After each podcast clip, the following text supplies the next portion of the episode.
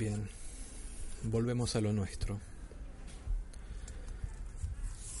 Les recuerdo que este ensayo que estamos leyendo de Sigmund Freud, El malestar en la cultura, está dividido en ocho partes a manera de capítulos.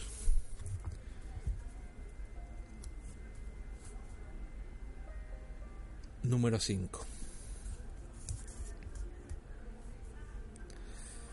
La experiencia psicoanalítica ha demostrado que las personas llamadas neuróticas son precisamente las que menos soportan estas frustraciones de la vida sexual. Mediante sus síntomas se procuran satisfacciones sustitutivas, que sin embargo les deparan sufrimientos, ya sea por sí mismas o por las dificultades que les ocasionan con el mundo exterior y con la sociedad. Este último caso se comprende fácilmente, pero el primero nos plantea un nuevo problema. Con todo, la cultura aún exige otros sacrificios, además de los que afectan a la satisfacción sexual. Al reducir la dificultad de la evolución cultural a la inercia de la libido, a su resistencia a abandonar una posición antigua por una nueva, hemos concebido aquella como un trastorno evolutivo general.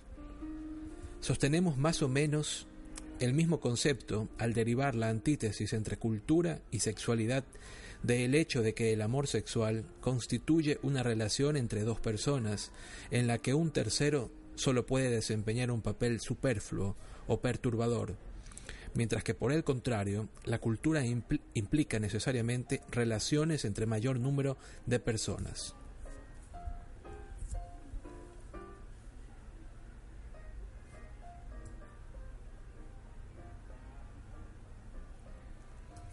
En la culminación máxima de, una relación amorosa, no subsiste interés alguno por el mundo exterior. Ambos amantes se bastan a sí mismos y tampoco necesitan el hijo en común para ser felices. En ningún caso, como en este, el Eros traduce con mayor claridad el núcleo de su esencia, su propósito de fundir varios seres en uno solo. Pero se resiste a ir más lejos, una vez alcanzado este fin de manera proverbial en el enamoramiento de dos personas.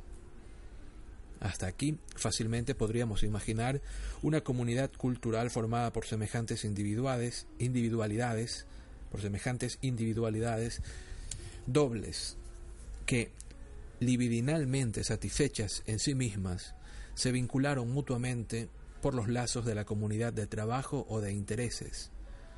En tal caso, la cultura no tendría ninguna necesidad de sustraer energía a la sexualidad.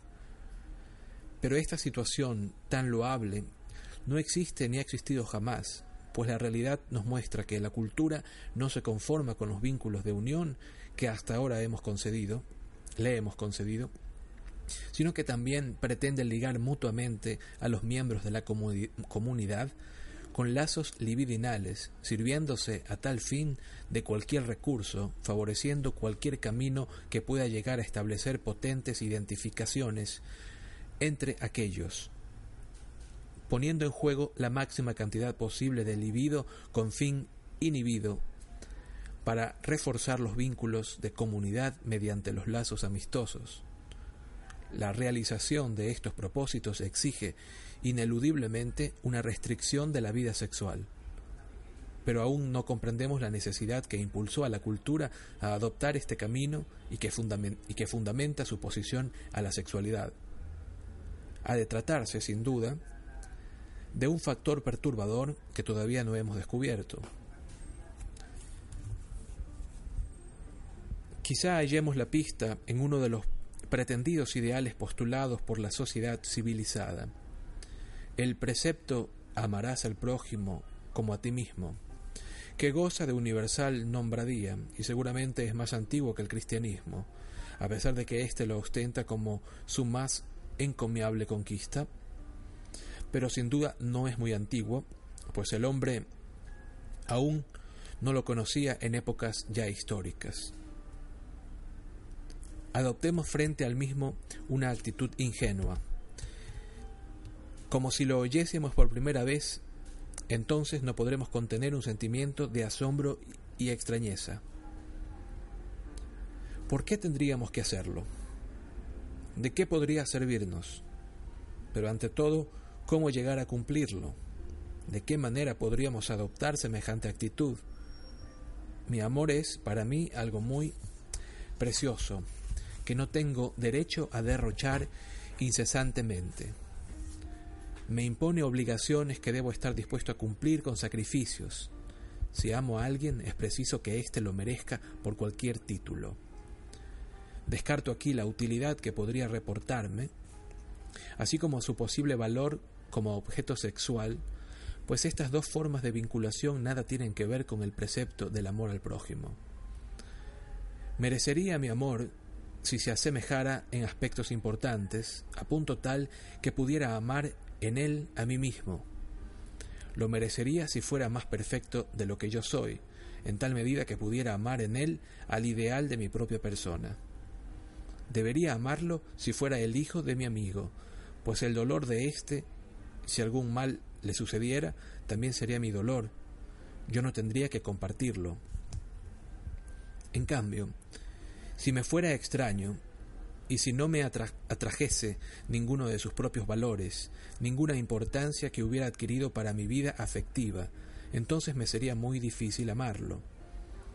Hasta sería injusto si lo amara, pues los míos aprecian mi amor como una demostración de, de preferencia, y les haría injusticia si los equiparase con un extraño. Pero si he de amarlo con ese amor general por todo el universo, simplemente porque también Él es una criatura de este mundo, como el insecto, el gusano, la culebra, entonces me temo que sólo le corresponda una ínfima parte de amor, de ningún modo tanto como la razón me autoriza a guardar para mí mismo. ¿A qué viene entonces tan solemne presentación de un precepto que razonablemente nadie puede aconsejarse cumplir?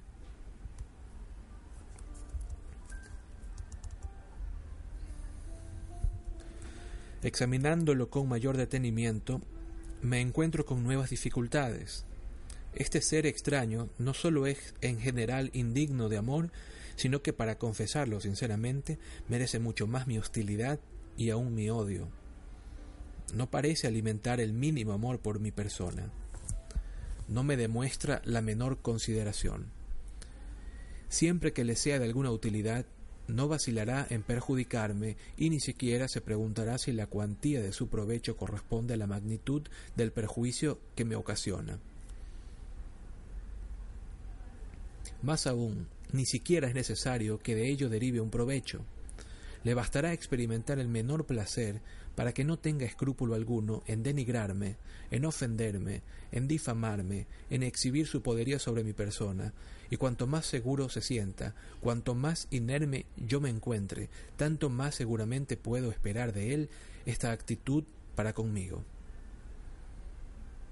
Si se condujera de otro modo, si me demostrase consideración y respeto, a pesar de serle yo un extraño, estaría dispuesto por mi parte a retribuírselo de análoga manera, aunque no me obligara a ello precepto alguno. Aún más, si ese grandilocuente mandamiento rezara, amarás al prójimo como el prójimo te ame a ti, nada tendría yo que objetar. Existe un segundo mandamiento que me parece aún más inconcebible y que despierta en mí una resistencia más violenta. Amarás a, tus enemigos. Sin embargo, pensándolo bien, veo que estoy errado al rechazarlo como pretensión aún menos admisible, pues en el fondo nos dice lo mismo que el primero. Llegado aquí, creo oír una voz que llena de solemnidad me advierte. Precisamente porque tu prójimo no merece tu amor y es más bien tu enemigo, debes amarlo como a ti mismo. Comprendo entonces que este es un caso semejante al credo quia absurdum. Ahora bien, es muy probable que el prójimo, si se le invita a amarme como a sí mismo, respondería exactamente como yo lo hice, repudiándome con idénticas razones, aunque según espero, no con igual derecho objetivo, pero él a su vez esperará lo mismo. Con todo, hay ciertas diferencias en la conducta de los hombres, calificadas por la ética como buenas y malas, sin tener en cuenta para nada sus condiciones de origen. Mientras no hayan sido superadas estas discrepancias innegables, el cumplimiento de los supremos preceptos éticos significará un prejuicio, un perjuicio, perdón, significará un perjuicio para los fines de la cultura, al establecer un premio directo a la maldad. No se puede eludir aquí el recuerdo de un, de un sucedido en el Parlamento francés. Al debatirse la pena de muerte, un orador había abogado apasionadamente por su abolición y cosechó frenéticos aplausos, hasta que una voz surgida del fondo de la sala pronunció las siguientes palabras que Messer le assassins.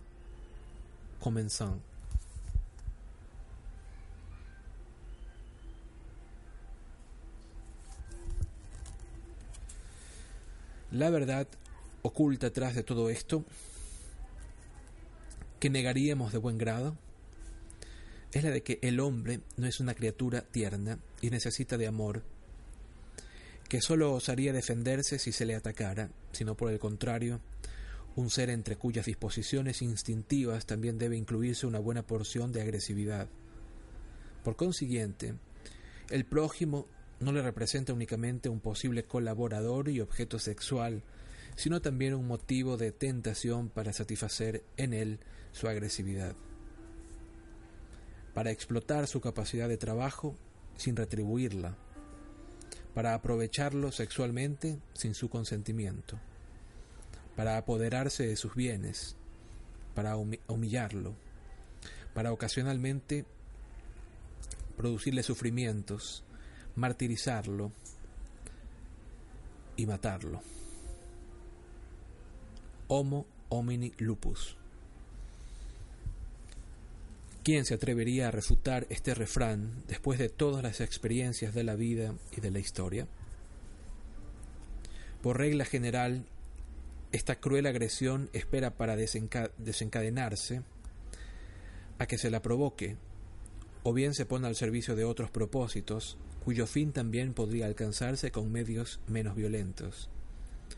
En condiciones que le sean favorables, cuando desaparecen las fuerzas psíquicas antagónicas que por lo general la inhiben, también puede manifestarse espontáneamente desenmascarando al hombre como una bestia salvaje que no conoce el menor respeto por los seres de su propia especie. Quien recuerde los horrores de las grandes migraciones, de las irrupciones de los hunos, de los mongoles bajo Genghis Khan y Tamerlán, de la conquista de Jerusalén por los píos cruzados y aun las crueldades de la última guerra mundial, tendrá que inclinarse humildemente ante la realidad de esta concepción.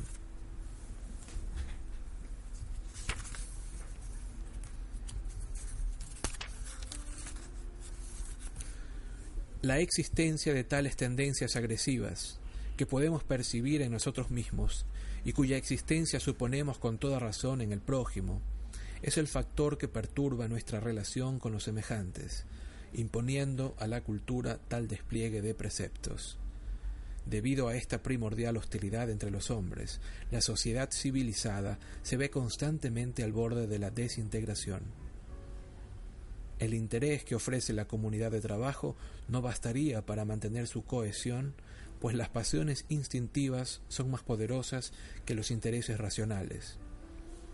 La cultura se ve obligada a realizar múltiples esfuerzos para poner barreras a las tendencias agresivas del hombre, para dominar sus manifestaciones mediante formaciones reactivas psíquicas. De ahí, pues, ese despliegue de métodos destinados a que los hombres, se identifiquen y entablen vínculos amorosos coartados en su fin. De ahí las restricciones de la vida sexual y de ahí también el precepto ideal de amar al prójimo como a sí mismo, precepto que efectivamente se justifica porque ninguno, ninguno otro es, como él, tan contrario y antagónico a la primitiva naturaleza humana.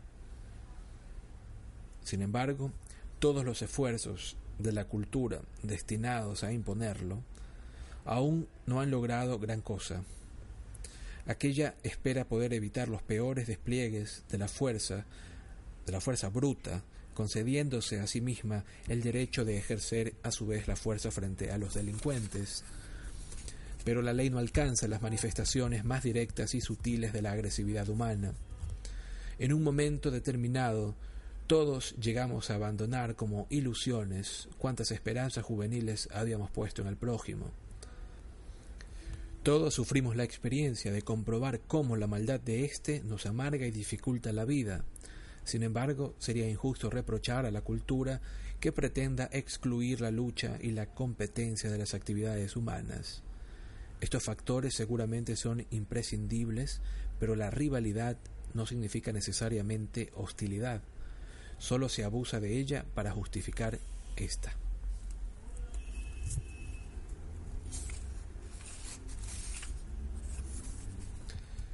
Los comunistas creen haber descubierto el camino hacia la redención del mal.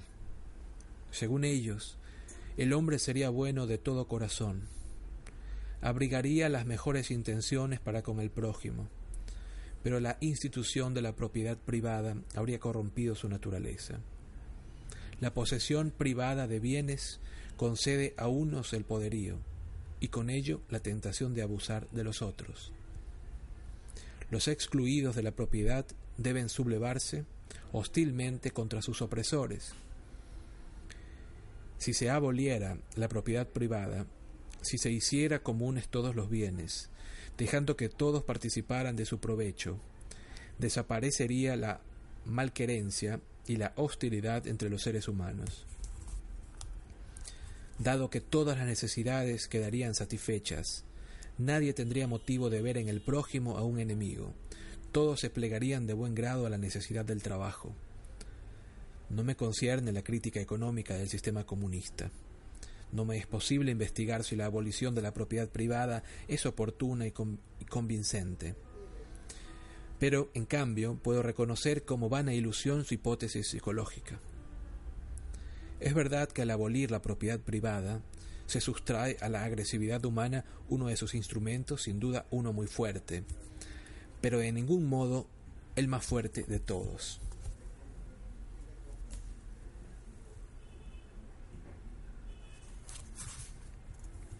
Sin embargo, nada se habrá modificado con ello en las diferencias del poderío y de la influencia, que la agresividad aprovecha para sus propósitos tampoco se habrá cambiado la esencia de ésta.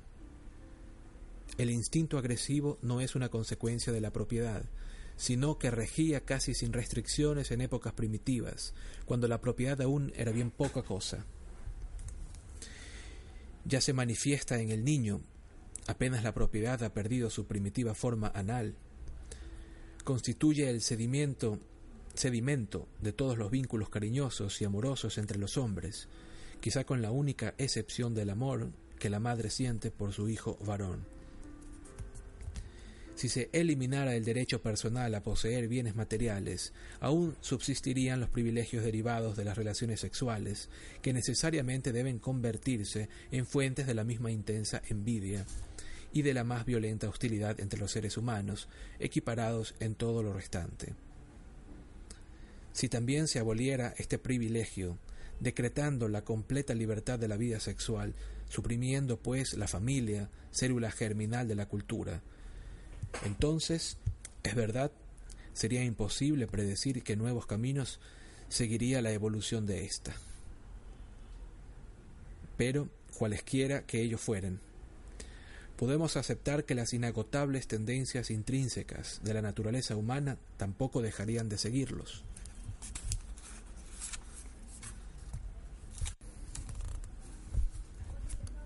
Evidentemente, al hombre no le resulta fácil renunciar a la satisfacción de estas tendencias agresivas suyas, no se siente nada a gusto sin esta satisfacción. Por otra parte, un núcleo cultural más restringido ofrece la muy apreciable ventaja de permitir la satisfacción de este instinto mediante la hostilidad frente a los seres que han quedado excluidos de aquel. Siempre se podrá vincular amorosamente entre sí a mayor número de hombres, con la condición de que sobren otros en quienes descargar los golpes. En cierta ocasión me ocupé en el fenómeno de que las comunidades vecinas y aún emparentadas son precisamente las que más se combaten y desdeñen entre sí, como por ejemplo españoles y portugueses, alemanes del norte y del sur, ingleses y escoceses, etc. Denominé a este fenómeno narcisismo de las pequeñas diferencias, aunque tal término escasamente contribuye a explicarlo. Podemos considerarlo como un medio para satisfacer, cómoda y más o menos inofensivamente, las tendencias agresivas, facilitándose así la cohesión entre los miembros de la comunidad. El pueblo judío, diseminado por todo el mundo, se ha hecho acreedor de tal manera a importantes méritos en cuanto al desarrollo de la cultura de los pueblos que lo hospedan. Pero, por desgracia, ni siquiera las masacres de judíos en la Edad Media lograron que esa época fuera más apacible y segura para sus contemporáneos cristianos. Una vez que el apóstol Pablo hubo hecho del amor universal por la humanidad el fundamento de la comunidad cristiana, surgió como consecuencia ineludible la más extrema intolerancia del cristianismo frente a los gentiles. En cambio, los romanos, cuya organización estatal no se basa en el amor, desconocían la intolerancia religiosa, a pesar de que entre ellos la religión era cosa del Estado y el Estado estaba saturado de religión. Tampoco fue por incomprensible azar que el sueño de la supremacía mundial germana recurriera como complemento a la incitación al antisemitismo. Por fin, nos parece harto comprensible que la tentativa de instaurar en Rusia una nueva cultura comunista recurra a la persecución de los burgueses como apoyo psicológico. Pero nos preguntamos, preocupados, ¿qué harán los soviets una vez que hayan exterminado totalmente a sus burgueses.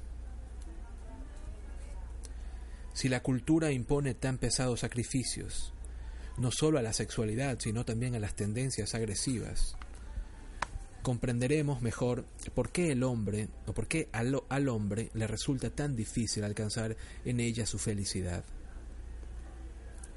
En efecto, el hombre primitivo estaba menos agobiado en este sentido, pues no conocía restricción alguna de sus instintos.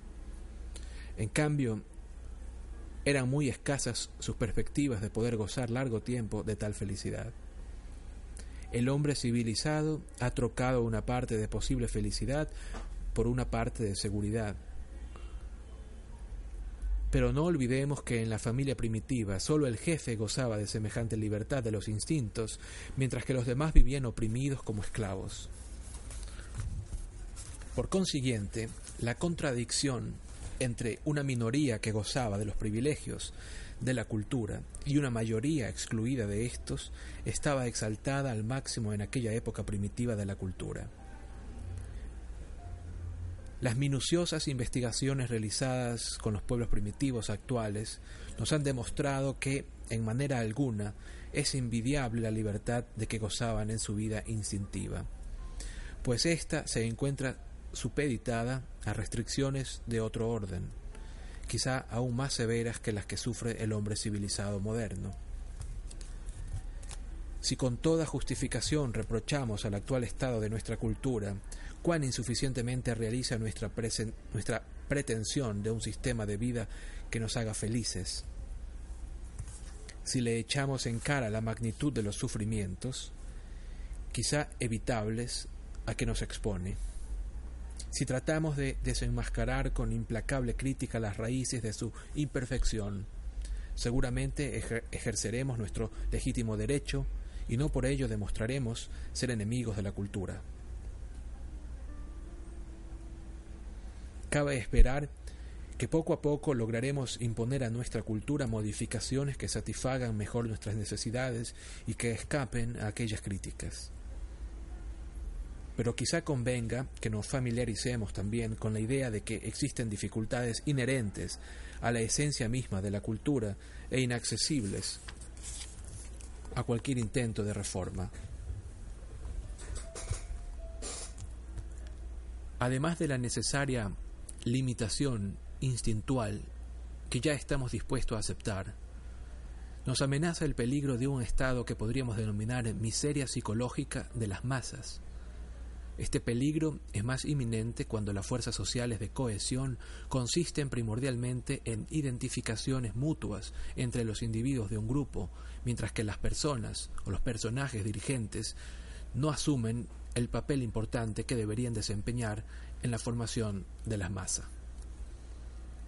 La presente situación cultural de los Estados Unidos ofrecería una buena oportunidad para estudiar este temible peligro, este temible peligro que amenaza a la cultura, pero rehuyo la tentación de abordar la crítica de la cultura norteamericana, pues no quiero despertar la impresión de que pretendo aplicar, a mi vez, métodos americanos.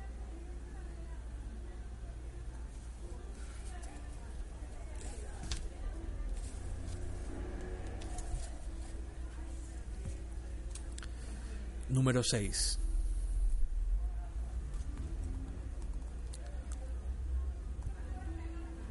Ninguna de mis obras me ha producido tan intensamente como esta la impresión de estar describiendo cosas por todos conocidas, de malgastar papel y tinta, de ocupar a tipógrafos e impresores para exponer hechos que en realidad son evidentes.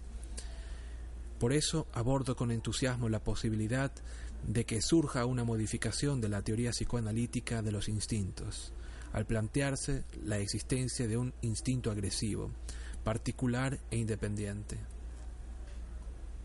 Sin embargo, las consideraciones que siguen demostrarán que mi esperanza es vana, que sólo trata de captar con mayor precisión un giro teórico ya realizado hace tiempo, persiguiéndolo hasta sus consecuencias últimas.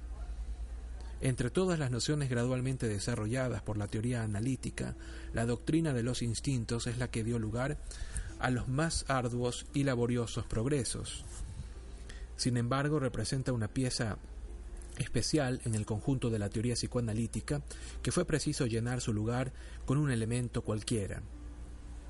En la completa perplejidad de mis estudios iniciales me ofreció un primer punto de apoyo el aforismo de Schiller, el poeta filósofo, según el cual hambre y amor hacen girar coherentemente el mundo. Aquí una nota a pie de página dice, Freud alude a la poesía de Schiller, Los Omnicios, cuya última estrofa dice, en paráfrasis, lo siguiente. Hasta que la filosofía no consolide el edificio de este mundo, Natura regulará sus engranajes con el hambre y el amor.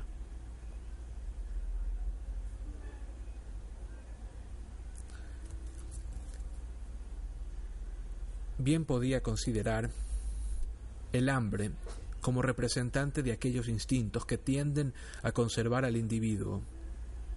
El amor, en cambio, tiende hacia los objetos. Su función primordial, favorecida en toda forma por la naturaleza, reside en la conservación de la especie. Así, después de un principio, se me presentaron en mutua oposición los instintos del yo y los instintos objetales, para designar la energía de los últimos y exclusivamente para ella, introduje el término libido. Con esto, la polaridad quedó planteada entre los instintos del yo y los instintos libidinosos, dirigidos a objetos o pulsiones amorosas en el más amplio sentido.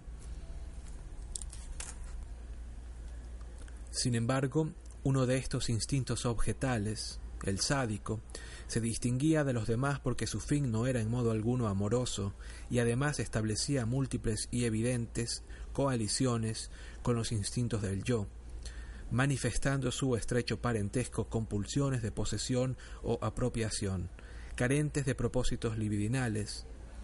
Pero esta discrepancia pudo ser superada. A todas luces, el sadismo forma parte de la vida sexual, y bien puede suceder que el juego de la crueldad sustituya al del amor.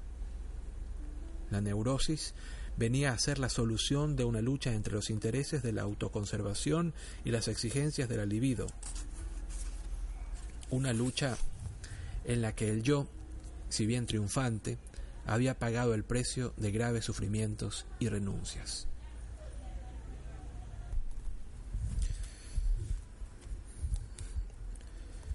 Todo analista reconocerá que aún hoy nada de esto parece un error superado hace ya mucho tiempo.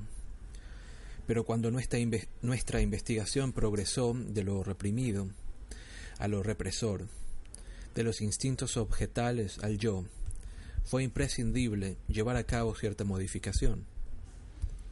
El factor decisivo de este progreso fue la introducción del concepto de narcisismo.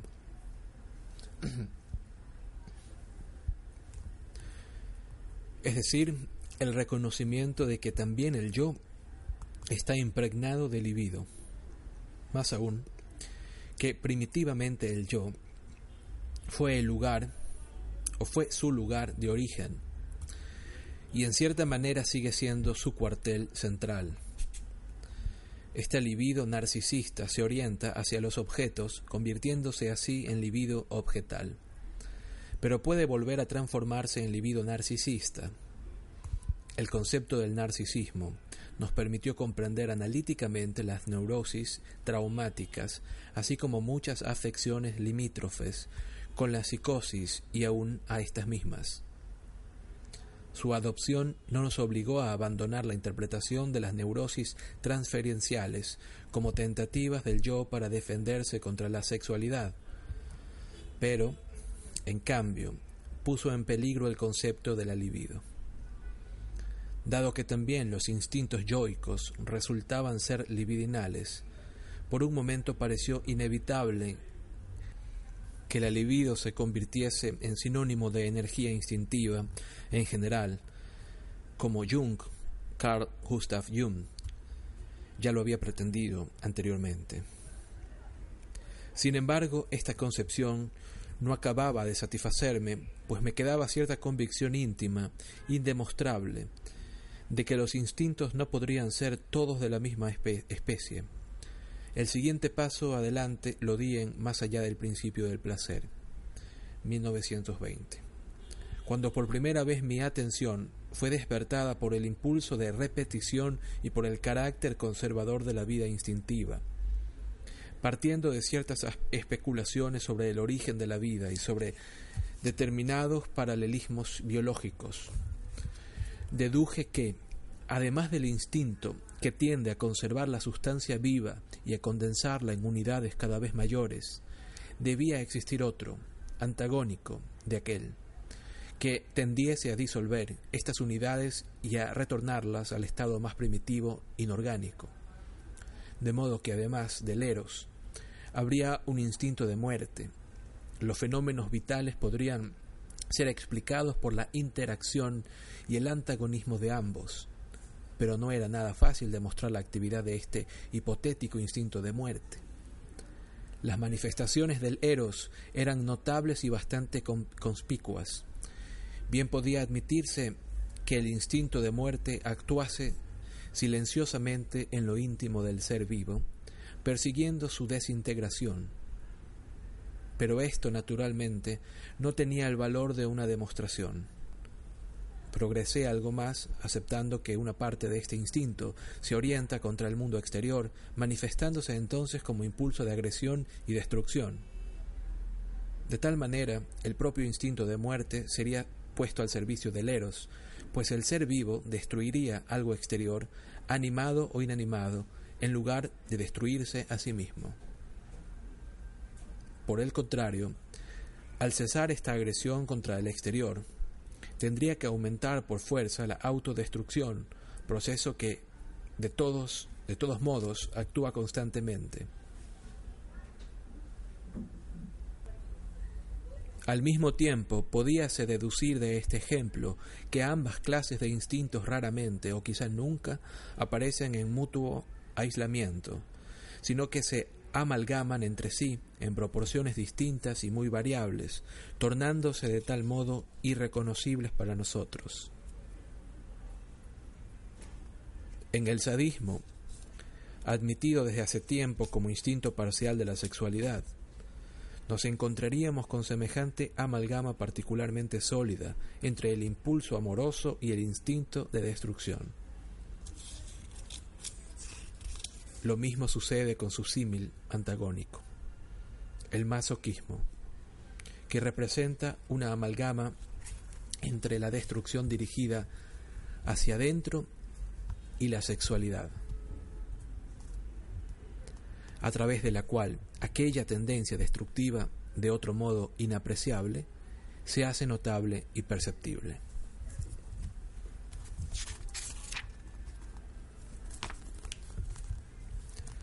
La aceptación del instinto de muerte o de destrucción ha despertado resistencia aún en círculos analíticos.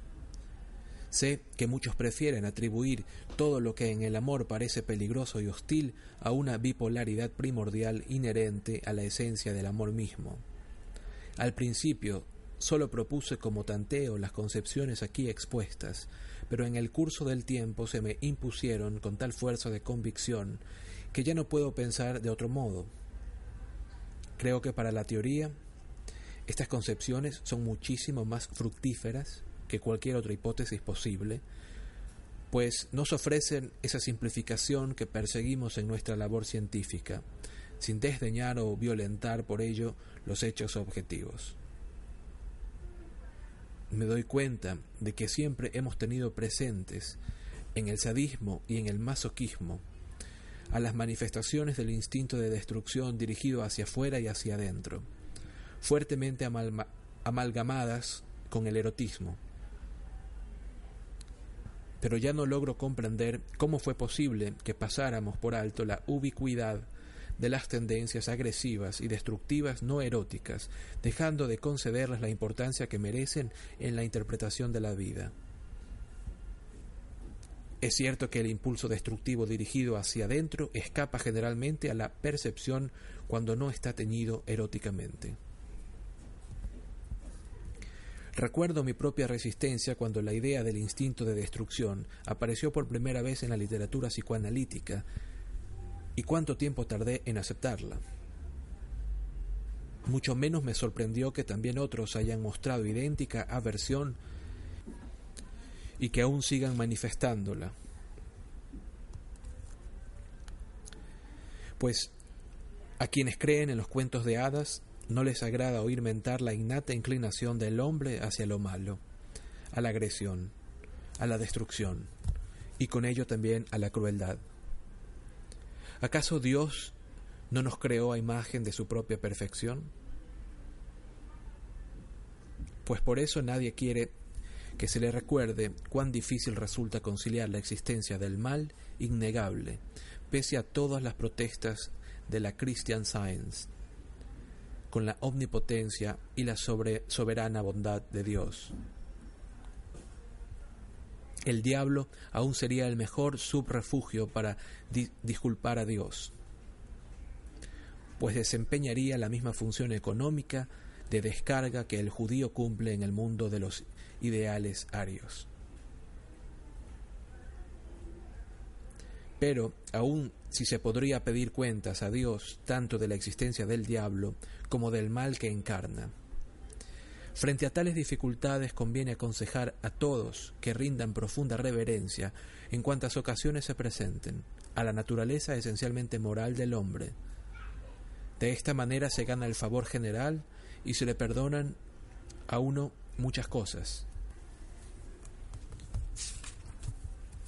El término libido puede seguir aplicándose a las manifestaciones del eros para discernirlas de las energías inherentes al instinto de muerte. Cabe confesar que nos resulta mucho más difícil captar este último y que en cierta manera únicamente lo conjeturamos como una especie de residuo o remanente oculto tras el eros, sustrayéndose a nuestra observación toda vez que no se manifieste en la amalgama con el mismo. En el sadismo, donde desvía a su manera y conveniencia el fin erótico, sin dejar de satisfacer por ello el impulso sexual, logramos el conocimiento más diáfano de su esencia y de su relación con el eros. pero aun donde aparece sin propósitos sexuales, aun en la más ciega furia destructiva, no se puede dejar de reconocer que su satisfacción se acompaña de extraordinario placer narcisista, pues ofrece al yo la realización de sus más arcaicos deseos de omnipotencia. Atenuado y domeñado, casi coartado en su fin, el instinto de destrucción dirigido a los objetos debe procurar al yo la satisfacción de sus necesidades vitales y el dominio sobre la naturaleza. Dado que en efecto hemos recurrido principalmente a argumentos teóricos para fundamentar el instinto de muerte, debemos conceder que no está, el, que no está al abrigo de los reparos de idéntica índole. Pero, en todo caso, tales como los consideramos en el estado actual de nuestros conocimientos. La investigación y la especulación futuras nos suministrarán con seguridad la decisiva claridad al respecto. En todo lo que sigue, adoptaré, pues, el punto de vista de que la tendencia agresiva es una disposición instintiva, innata y autónoma del ser humano. Además, retomo ahora mi afirmación de que aquella constituye el mayor obstáculo con que tropieza la cultura. En el curso de esta investigación se nos impuso alguna vez la intuición de que la cultura sería un proceso particular que se desarrolla sobre la humanidad y aún ahora nos subyuga esta idea. Añadiremos que se trata de un proceso puesto al servicio del eros, destinado a condensar en una unidad vasta en la humanidad a los individuos aislados, luego a las familias, las tribus, los pueblos y las naciones. No sabemos por qué es preciso que sea así. Aceptamos que es simplemente la obra del Eros. Estas masas humanas han de ser vinculadas libidinalmente, pues ni la necesidad por sí sola ni las ventajas de la comunidad de trabajo bastarían para mantenerlas unidas. Pero el natural instinto humano de agresión, la hostilidad de uno contra todos, todos y de todos contra uno, se opone a este designio de la cultura. Dicho instinto de agresión es el descendiente y principal representante del instinto de muerte que hemos hallado junto al Eros y que con él comparte la dominación del mundo. Ahora, creo, el sentido de la evolución cultural ya no nos resultará impenetrable. Por fuerza debe presentarnos la lucha entre Eros y muerte, instinto de vida e instinto de destrucción, tal como se lleva a cabo en la especie humana. Esta lucha es, en suma, el contenido esencial de la misma, y por ello la evolución cultural puede ser definida brevemente como la lucha de la especie humana por la vida. Y es este combate de los titanes el que nuestras nodrizas pretenden aplacar en su arrorró del cielo. Volvemos a hacer una pausa para regresar con la lectura de, de los dos últimos capítulos.